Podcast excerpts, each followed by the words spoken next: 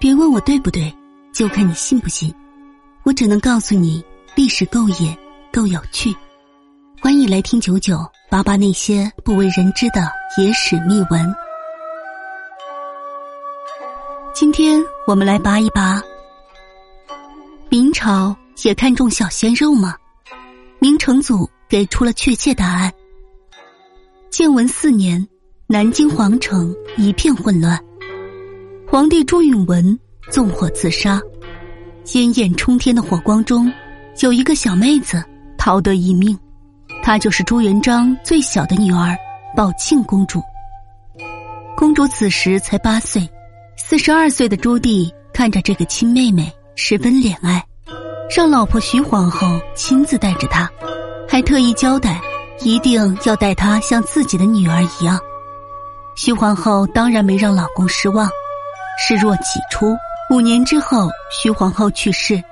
不过，此时的宝庆公主也十三岁了，是个大姑娘了，不再需要人照料。她在宫中过着无忧无虑的生活。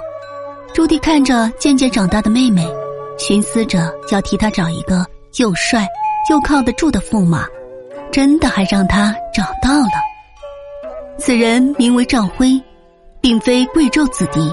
只是一个小小的千户，当时在蓝京城金川门做守卫官员。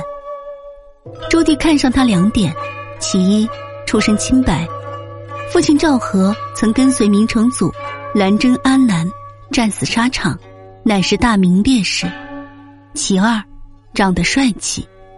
明史有言，当时他二十来岁，壮貌伟丽，明晃晃是一坨小鲜肉呀。